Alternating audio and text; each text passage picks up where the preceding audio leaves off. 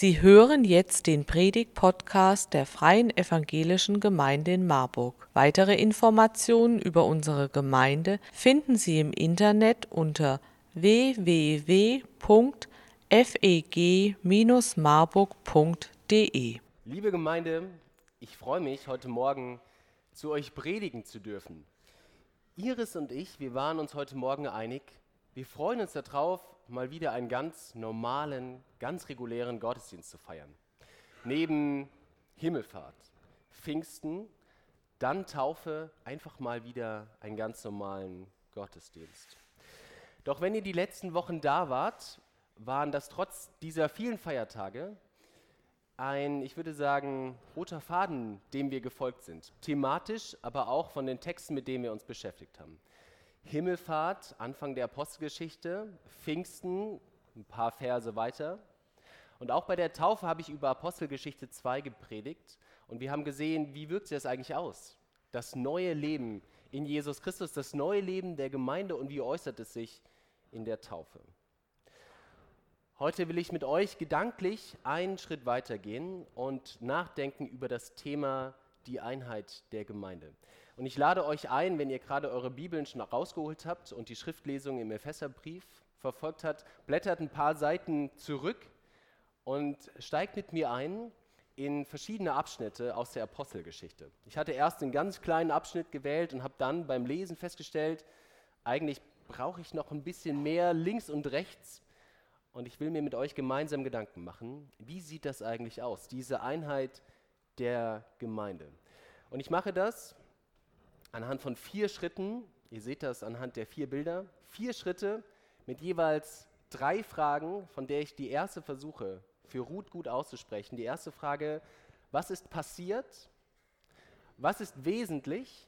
Und was ist dran? Das ist die Struktur meiner Predigt. Der erste Gedanke nimmt uns ein bisschen mit rein in den größeren Kontext. Ich habe ihn genannt, die Einheit in Gefahr was ist passiert? Sag mir kurz, sonst fühle ich mich unwohl. War das in Ordnung? Das war in Ordnung, okay. Sonst fragt ihr euch, was will er jetzt mit eingekochten Tomaten oder wie auch immer. Was ist passiert? Wenn wir an den Anfang der Apostelgeschichte schauen, dann passiert eine ganze Menge, aber ich glaube, da sind drei Sachen ineinander verflochten, wie ein Zopf aus verschiedenen Strähnen, wo Dinge zusammenhängen, man mal das eine und das andere mehr sieht, aber immer wieder die gleichen Sachen aufeinander folgen und sie sich gegenseitig beeinflussen und auf Ängste wie ein geflochtener Zopf in den Haaren zusammenhängen. Das erste, Gott handelt. Gott handelt in einer übernatürlichen Weise, wie sie die Menschen noch nie erlebt haben. Das erste, ganz eindrücklich, an Pfingsten, der Heilige Geist kommt wie Flammen auf sie herunter und sie sprechen in fremden Sprachen und sie merken, wie das sich weiterträgt, wie Menschen berührt werden von der Predigt, wie sie ihr Leben ändern, wie sie sich taufen lassen. Und sie merken dann auch, wie Menschen gesund werden. Durch die Worte der Apostel werden Menschen geheilt. Das erste, der erste Strang dieses Zopfs, Gott wirkt. Das zweite, der Widerstand wird größer. Weil das, was die Gemeinde macht, das macht sie nicht innerhalb eines Gemeindehauses und niemand draußen bekommt mit, was innen drin passiert, sondern dieses ganze, der ganze Kontext der Apostelgeschichte findet in den Straßen, in den Gassen, vor den Häusern und in den Häusern der Leute statt. In Jerusalem merken die Leute, da passiert was und manche finden das toll und manche andere sagen, wie kann das sein? Und es rüttelt an etwas und der Widerstand, er wird immer größer von anfänglicher Skepsis und Nachfragen bis dahin, dass in Apostelgeschichte 7 schon der erste Mensch, der erste Märtyrer sein Leben lässt für Jesus Christus, nämlich Stephanus. Wir sehen ganz schnell, steigt der Widerstand hin in die Verfolgung. Und der dritte Strang ist, dass die Gemeinde sich immer mehr organisieren muss. Weil wir würden sagen, da entsteht aus einem kleinen Hauskreis, ja, so ein paar Leute, 12 bis 15, eine, wir würden vielleicht sagen, schon eine Megachurch. Innerhalb von wenigen Wochen, ja, wir haben das letzte Woche gehört, da lassen sich 3000 Leute auf einmal taufen. Und dann ist die Frage, was brauchen wir für Strukturen? Wer, woran glauben wir? Was ist das, was uns verbindet von der Lehre? Wie versorgen wir eigentlich die ganzen Leute? Wo treffen wir uns? Und auch, wer leitet uns eigentlich? Reicht das aus, dass die Apostel das machen oder brauchen wir denn irgendwann sowas wie Diakone? Was ist wesentlich? Wesentlich ist, dass die Gemeinde in der Gefahr steht, ihre innere Einheit, die sie ja gerade erst am Finden, am Formulieren, am Prägen ist, dass sie die droht zu verlieren. Und genau damit rechnen die Feinde der Gemeinde. Wir lesen in Apostelgeschichte 5, ihr seht schon, ihr könnt so ein bisschen nach vorne, nach hinten blättern, es reicht wahrscheinlich die Überschrift zu lesen. In Apostelgeschichte 5 fragen sich die jüdischen Anführer, was machen wir eigentlich mit denen? Mit den Christen, Klammer auf, die werden erst später in Antiochia Christen genannt, aber was machen wir mit den Christen? Und dann meldet sich Gamaliel, ein angesehener Schriftgelehrter, und er sagt folgendes. Eigentlich ja nur zwei Optionen, ist ganz simpel. Entweder diese Gemeinde, diese Christen, die sind wirklich mit Gott unterwegs, mit Yahweh unterwegs, dann ist auch vollkommen egal, was wir machen, dann wird das eh ein Riesenerfolg. Und das Zweite ist, wenn nicht Gott mit ihnen unterwegs ist, dann geht ihnen wie allen anderen Bewegungen, wie allen anderen innovativen Sachen irgendwann die Luft aus. Die Einheit geht verloren. Und er sagt, erinnert euch mal an die, erinnert euch mal an die. Da war ja auch mal so ein Hype, aber dann stirbt der Anführer und dann zerstreut es sich. Die Einheit geht verloren wie ein Schiff, stelle ich mir vor, was auf dem Wasser bei Wind und Wellen hin und her getrieben wird. Und Boote treiben auseinander und sie sind an nichts verankert. So sagen sie, so wird es den Christen gehen. Und ich finde, der Anker ist ein gutes Bild für die Einheit. Und ihr seht das hier oben grafisch wertvoll angedeutet, wie ein Anker funktioniert. Weil ich habe früher immer gedacht, so früher heißt von meinem fünften bis zu meinem 28. Lebensjahr, dass ein Anker mehr oder weniger so ein dicker Stein ist, ja, der wird dann unten zu Boden gelassen und dann die Schnur gespannt, ich nenne es mal Schnur, diese dicken Stahlketten, und das Schiff ist genau oben drüber, ja, es wird gehalten durch das Gewicht. Aber ein Anker verankert sich im Boden, er kräht sich in den Sand ein und das Schiff hängt in so einem Winkel an dem Anker und wenn es verankert ist, kreist es drumherum. Man kann sich das von oben im Zeitraffer anschauen und wenn Schiffe nebeneinander verankert sind, muss man gucken, dass die Radien weit genug sind, damit die nicht kollidieren. Ein gutes Bild, weil es zeigt an, irgendwas hält, irgendwas hält in der Mitte und gleichzeitig ist Bewegung da, wie ein Himmelskörper, der einen Planeten umkreist. Was ist für uns dran, für uns ist dran, uns zu fragen, ganz grundsätzlich als Gemeinde immer wieder aufs Neue, was ist eigentlich das, was uns verbindet? Und das tun wir in der Zukunftswerkstatt. Aber heute Morgen möchte ich auch mit euch gemeinsam danach fragen, was ist eigentlich die Einheit? Was ist dieser Anker, um den wir kreisen als Gemeinde? Und jetzt kannst du vielleicht sagen, gut, das kann eine schön knackig kurze Predigt werden. Ja? Noch zehn Sekunden, ich rufe mal kurz rein, Jesus Christus ist der Anker. Und wir können sagen Amen und ich setze mich wieder hin. Ich würde das zu 100% unterschreiben. Jesus Christus ist der Anker unserer Gemeinde. Aber gleichzeitig stelle ich die Frage, wie drückt sich das eigentlich aus? Was bedeutet das? Wie wird das sichtbar, dass Jesus Christus der Anker, die Einheit der Gemeinde ist? Wie zeigt sich das in unserem Kopf, in dem, was wir denken, in dem, was wir glauben? Wie zeigt sich das in unseren Worten, in unserem Mund, in dem, was wir sagen? Wie zeigt sich das in dem, was wir tun? Wie zeigt sich das in unserem Herzen, in dem, was wir fühlen? Deswegen, lasst uns gemeinsam entdecken, auf Spurensuche gehen, wie Einheit aussehen kann. Zweiter Gedanke, Einheit im Gebet und ihr seht den Textabschnitt, auf den ich mich beziehe. Ihr könnt ihn nachvollziehen. Ein oder zwei Verse werde ich rausstellen. Was ist passiert? Apostelgeschichte 3, Petrus und Johannes, sie gehen nach Jerusalem herein und in einem Stadttor sitzt ein gelähmter Mann, arm und gelähmt und er möchte von ihnen Geld bekommen und sie sagen, wir haben kein Geld, Gold und Silber haben wir nicht. Aber das, was wir dir geben können, ist viel wertvoller. Wir können dich heilen. Gott kann dich heilen. Und diese Botschaft von der Heilung, sie verbreitet sich wie eine Druckwelle nach einer Explosion in der ganzen Stadt. Von diesem Ort der Heilung, weil die Menschen kennen diesen Mann, der gelähmt und arm war, verbreitet sich es wie eine Druckwelle in der ganzen Stadt. Und die jüdischen Anführer, sie hören davon und sie holen Petrus und Johannes quasi vor eine Art Gericht, ein religiöses Gericht, und sie sollen sich verantworten und sie sagen ihnen, Petrus, Johannes, hört auf davon zu reden. Diese Botschaft soll nicht in Jerusalem verbreitet werden. Und sie sagen, wir können es nicht lassen, Vers 20, von dem zu reden, was wir gesehen und gehört haben. Klingt so ein bisschen nach Luther. Ich kann nicht schweigen von dem, was ich erlebt habe.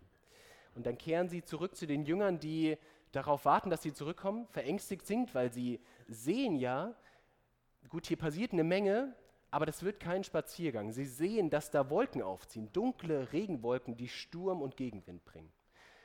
Und sie fragen sich wahrscheinlich, was wird da gerade verhandelt? Kommen Petrus und Johannes eigentlich wieder zurück? Und was bedeutet das für uns? Wie kann es weitergehen? Wenn ich einer dieser Apostel wäre, ja, also neben den Aposteln und denen, die drumherum sind, gibt es da noch so einen Sebastianos oder Sebastian ist, Sebastian ist schon ein hebräischer Name, das passt schon. Hätte ich wahrscheinlich gesagt, okay, lass uns die Hände in die Hand nehmen, unser eigenes Schicksal in die Hand nehmen. Lass uns was tun. Ja, wir sehen, da kommt Widerstand, lass uns was tun. Entweder wir sagen, wir gehen jetzt in den Untergrund ja, und arbeiten da weiter. Wir verstecken uns, halten mal die Füße still. Oder wir sagen, wir bewaffnen uns. Oder vielleicht wir gehen ins Ausland und sagen, wenn es hier halt nicht passt, dann gehen wir weiter. Auf jeden Fall irgendwas machen, mit den Händen aktiv werden. Doch was machen die Jünger? Sie machen Folgendes. Sie falten ihre Hände. Was ist wesentlich? Wesentlich ist, dass der erste Blick der Gemeinde sich nicht auf die Wellen oder auf den Wind richtet, sondern auf den Anker. Anstatt zu sagen, wir werden jetzt aktiv, wir müssen sofort was machen, das liegt uns ja manchmal als Menschen nahe, zu sagen, in meiner Kraft, ich will was tun, Wirksamkeit, komm, wir packen das an, machen sie genau das Gegenteil. Sie falten ihre Hände, Klammer auf, damals haben sie zum Gebet die Hände erhoben, aber wir stellen uns mal vor, sie machen das gut mitteleuropäisch, 21. Jahrhundert. Sie falten ihre Hände und das drückt ja aus, ich kann nichts tun. Ich tue gerade nichts, außer zu beten. Der erste Blick errichtet sich auf Gott. Wie ein Kind, das fällt, und das Schmerzen hat. Und der erste Blick richtet sich zu Mama und Papa, weil es weiß, die können mir helfen. Die passen auf mich auf, denen kann ich vertrauen. Und bei diesem Gebet will ich zwei Sachen herausheben, die ich für wesentlich halte. Der Inhalt und die Art und Weise, wie sie beten. Wenn ich beten würde, in Ihrer Situation hätte ich wahrscheinlich ziemlich am Anfang gesagt, Jesus Christus, Gott im Himmel, wende diesen Widerstand ab. Mach, dass all das nicht passiert. Ich will, dass sich irgendwas verändert. Die Situation soll sofort anders werden. Ja, die Krankheit sofort weg, der Schmerz sofort weg, die Armut sofort weg, der Widerstand sofort weg. Doch was sie machen, ist Folgendes. Sie loben Gott, sie sagen, du bist der große und allmächtige Gott. Sie beten für Kraft in der Verfolgung. Sie beten nicht darum, dass die Verfolgung aufhört oder gar nicht erst kommt. Sie wissen, das ist unausweichlich, aber sie beten um eigene Kraft, um das auszuhalten. Und sie beten darum, Mut zu haben, in der Verfolgung immer noch Jesus Christus zu verkünden. Apostelgeschichte 4, Vers 29. Höre her, wie sie uns drohen, und hilf uns, deinen Dienern, furchtlos und unerschrocken deine Botschaft zu verkünden. Und dann das Zweite, die Art und Weise, wie sie beten. Luther übersetzt, einmütig, mit einer Stimme. Obwohl das viele sind, viele unterschiedliche Menschen mit vielen unterschiedlichen Stimmen, ist es ein Gebet, das sie sprechen. Das eine Gebet, das jemand formuliert, denken die anderen mit, beten es im Kopf mit und bekräftigen es mit einem lauten Amen. Gebet verbindet. Was ist dran?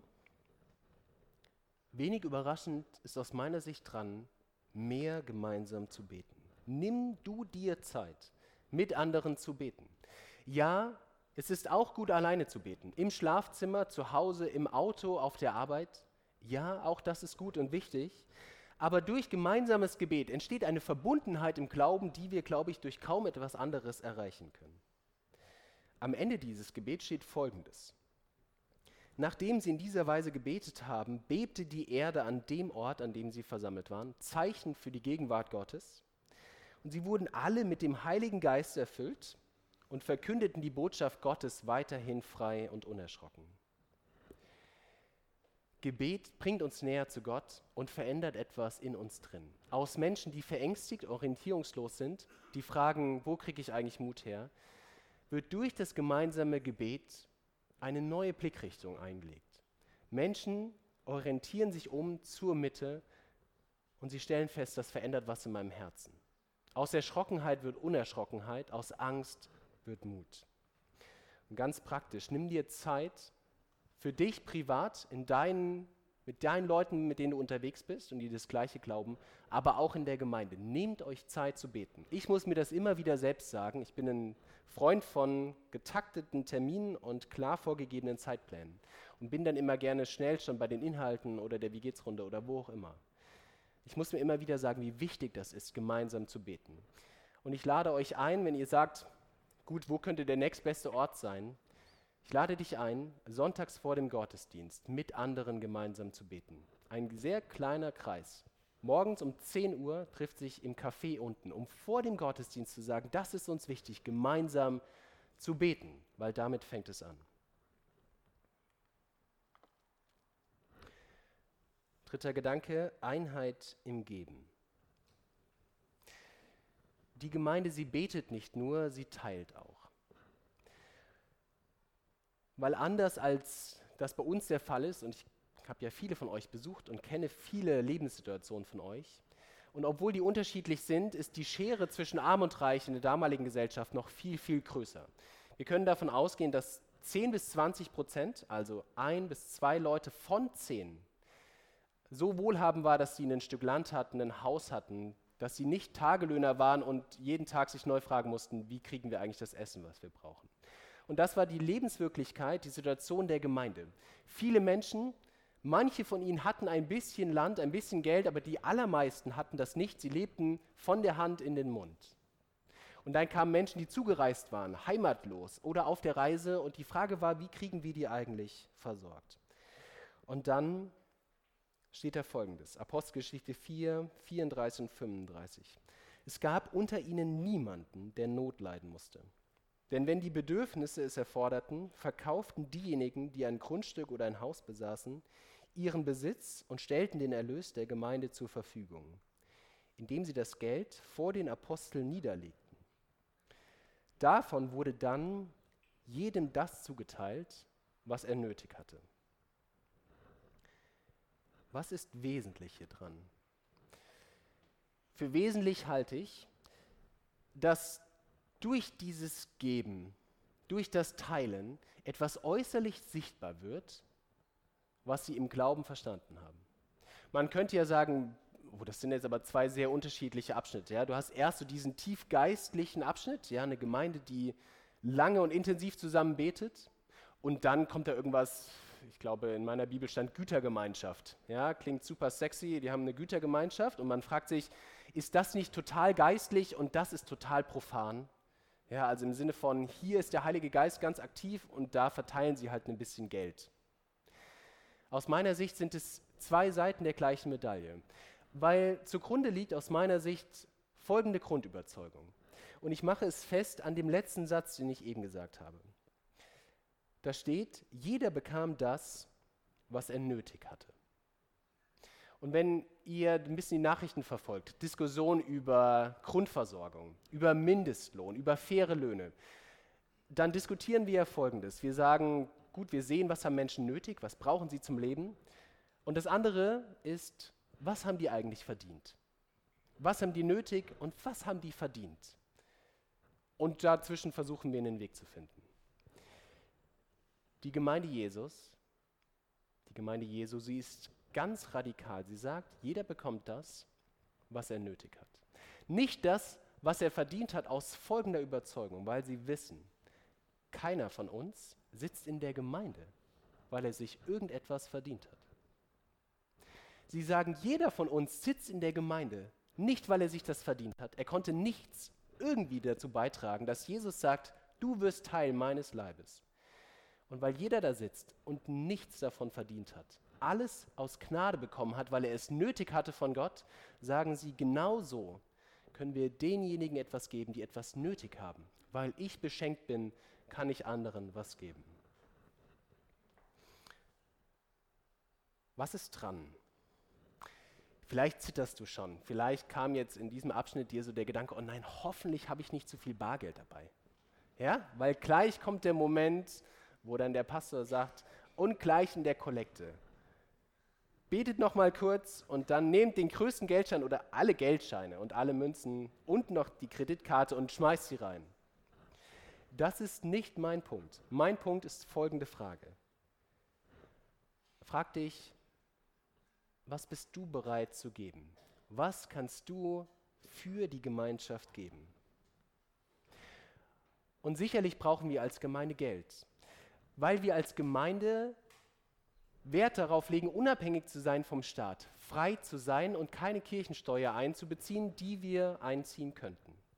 Wir sagen, das ist uns wichtig. Und natürlich brauchen wir Geld, um Dinge umzusetzen, von denen wir sagen, die liegen uns auf dem Herzen.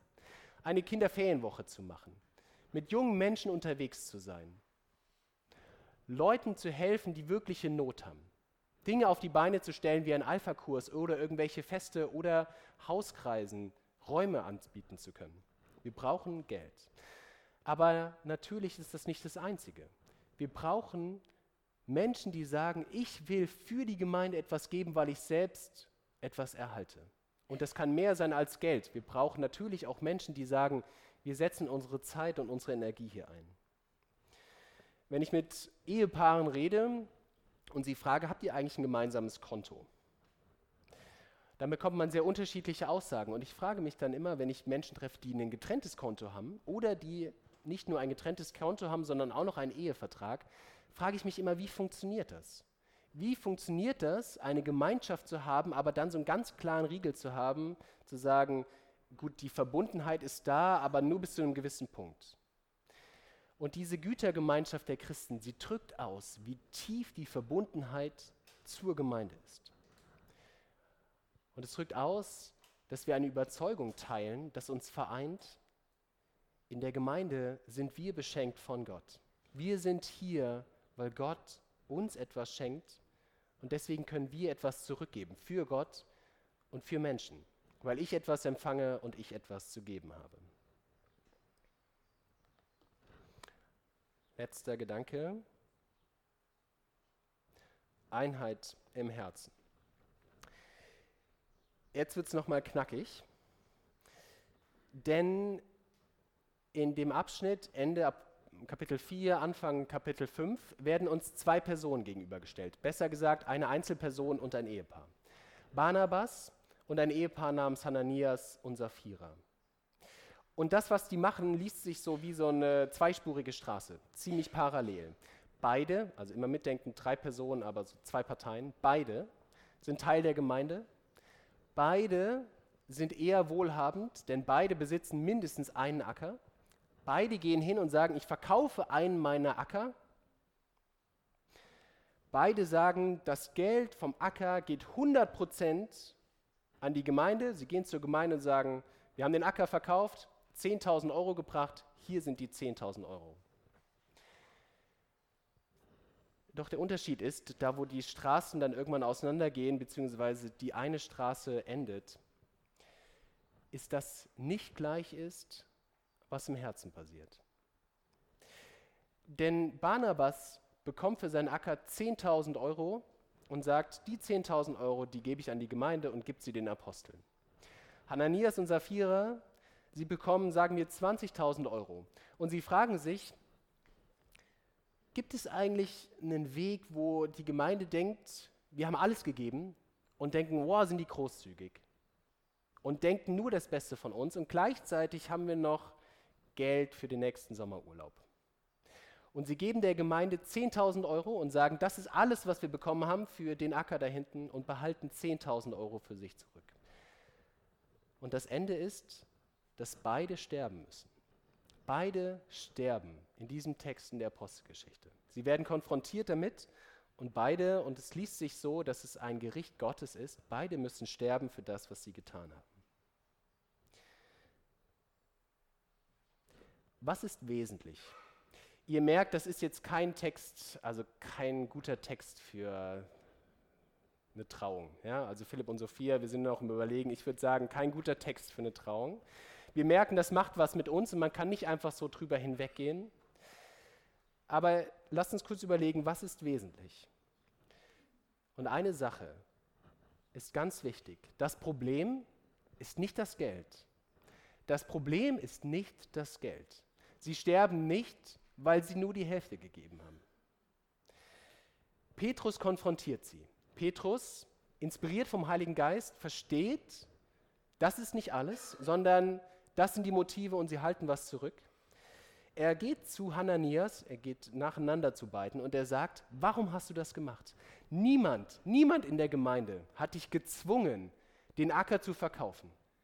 Niemand hat dir gesagt, nimm das Geld vom Acker und gib es der Gemeinde. Und selbst als du den Acker verkauft hast, hattest du alle Freiheit zu sagen, ich gebe nur einen Teil oder ich gebe gar nichts. Niemand hat dich gezwungen, Geld zu geben. Das Problem ist nicht das Geld. Das Problem ist das, was im Herzen passiert. Weil Petrus sagt zu ihm, durch das, was du gemacht hast, hast du nicht nur Menschen betrogen, nicht nur Menschen, weil wir sind mehr als ein Sportverein, du hast den Heiligen Geist betrogen, du hast Gott betrogen. Weil die Einheit der Gemeinde, sie äußert sich nicht nur durch Gebet, nicht nur durch Geben, sondern durch das, was in unserem Herzen ist, durch die Motivation, mit der wir Sachen tun. Und ich würde sagen, wenn du hier bist und du sagst, ich arbeite mit oder ich gebe Geld oder ich gebe meine Zeit her, mit der Motivation zu sagen, ich mache das, damit Leute gut von mir denken oder dass Gott gut von mir denkt, dann würde ich sagen, hör auf. Das braucht es nicht. Wir brauchen das nicht und du brauchst es nicht. Das Problem ist der Egoismus in Hananias und Sapphira zu sagen, ich will in der Gemeinde ganz besonders wahrgenommen werden. Mir ist mein Wohl viel wichtiger als das Gemeinwohl. Ich will, dass ich besonders rüberkomme in einer Gemeinde, wo so viele Not haben.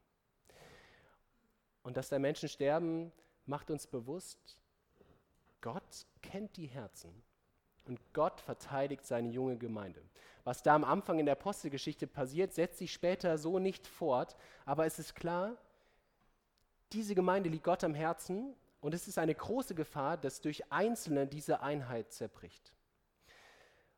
Und ich denke, wenn wir uns unsere christliche Welt anschauen, aber auch die Welt im Ganzen, dann sehen wir, wie schnell eine Einheit von irgendwelchen Menschengruppen, Gesellschaft, Vereinen, Organisationen kaputt gehen kann, dadurch, dass sich Einzelpersonen in bestimmten Bereichen falsch verhalten. Ich habe vor Tagen nur die Überschrift gelesen mit Rammstein und habe gedacht, ich bin mal interessiert, woran lag es und habe gedacht, es wird an einem von den drei Sachen gelegen haben, ob das jetzt wahr ist oder nicht. Aber tendenziell geht es um, wie verhalte ich mich mit Macht, wie verhalte ich mich mit Sex und Sexualität oder wie verhalte ich mich mit Geld. Und wie sich Menschen da verhalten, kann ganz schnell dazu führen, dass die Einheit einer ganzen Organisation, einem Verein, einer Gemeinde gefährdet ist. Was ist für uns dran? Dran ist, immer wieder in das eigene Herz zu schauen. Das sage ich mir, ich muss mich fragen, was treibt mich eigentlich an? Was motiviert mich, wenn ich auf der Kanzel stehe und predige? Was motiviert mich, wenn ich in Gemeinde aktiv bin? Frag du dich das auch. Wir als Gemeinde müssen uns das immer wieder fragen. Was ist unserem Herzen? Was treibt uns an? Weil Jesus sagt in der Apostelgeschichte, du kannst nicht zwei Herren gleichzeitig dienen. Du kannst nicht Gott dienen und dem Geld. Du kannst nicht Gott dienen und dir selbst. Du kannst nicht der Gemeinschaft dienen und gleichzeitig sagen, ich will was ganz Besonderes sein in der Gemeinschaft. Mir geht es viel mehr um mich selbst als um die anderen. Und deswegen beschreiben wir gerade als Gemeinde ganz bewusst auch Werte für uns, weil wir sagen, es geht uns nicht nur um die Sache, nicht nur um das Was, sondern in der Tiefe um das Wie. Wie sind wir unterwegs? Wie möchten wir Menschen begegnen? Was ist in unserem Herzen? Vier Gedanken. Vier Gedanken zur Einheit. Und ich lade dich ein, nimm einen oder mehrere mit. Wir haben gesehen, was Einheit zu tun hat mit der Gefährdung, dass es nicht selbstverständlich ist, eine Einheit zu haben und dass man immer wieder neu sich danach ausstrecken muss und sie vielleicht auch verteidigen muss, nach innen und nach außen. Wir haben gesehen, was Einheit mit Beten zu tun hat. Wir haben gesehen, dass Einheit sich ausdrückt durch das Geben von Geld oder von anderen Dingen. Und wir haben gesehen, Einheit fängt an im Herzen von jedem Einzelnen.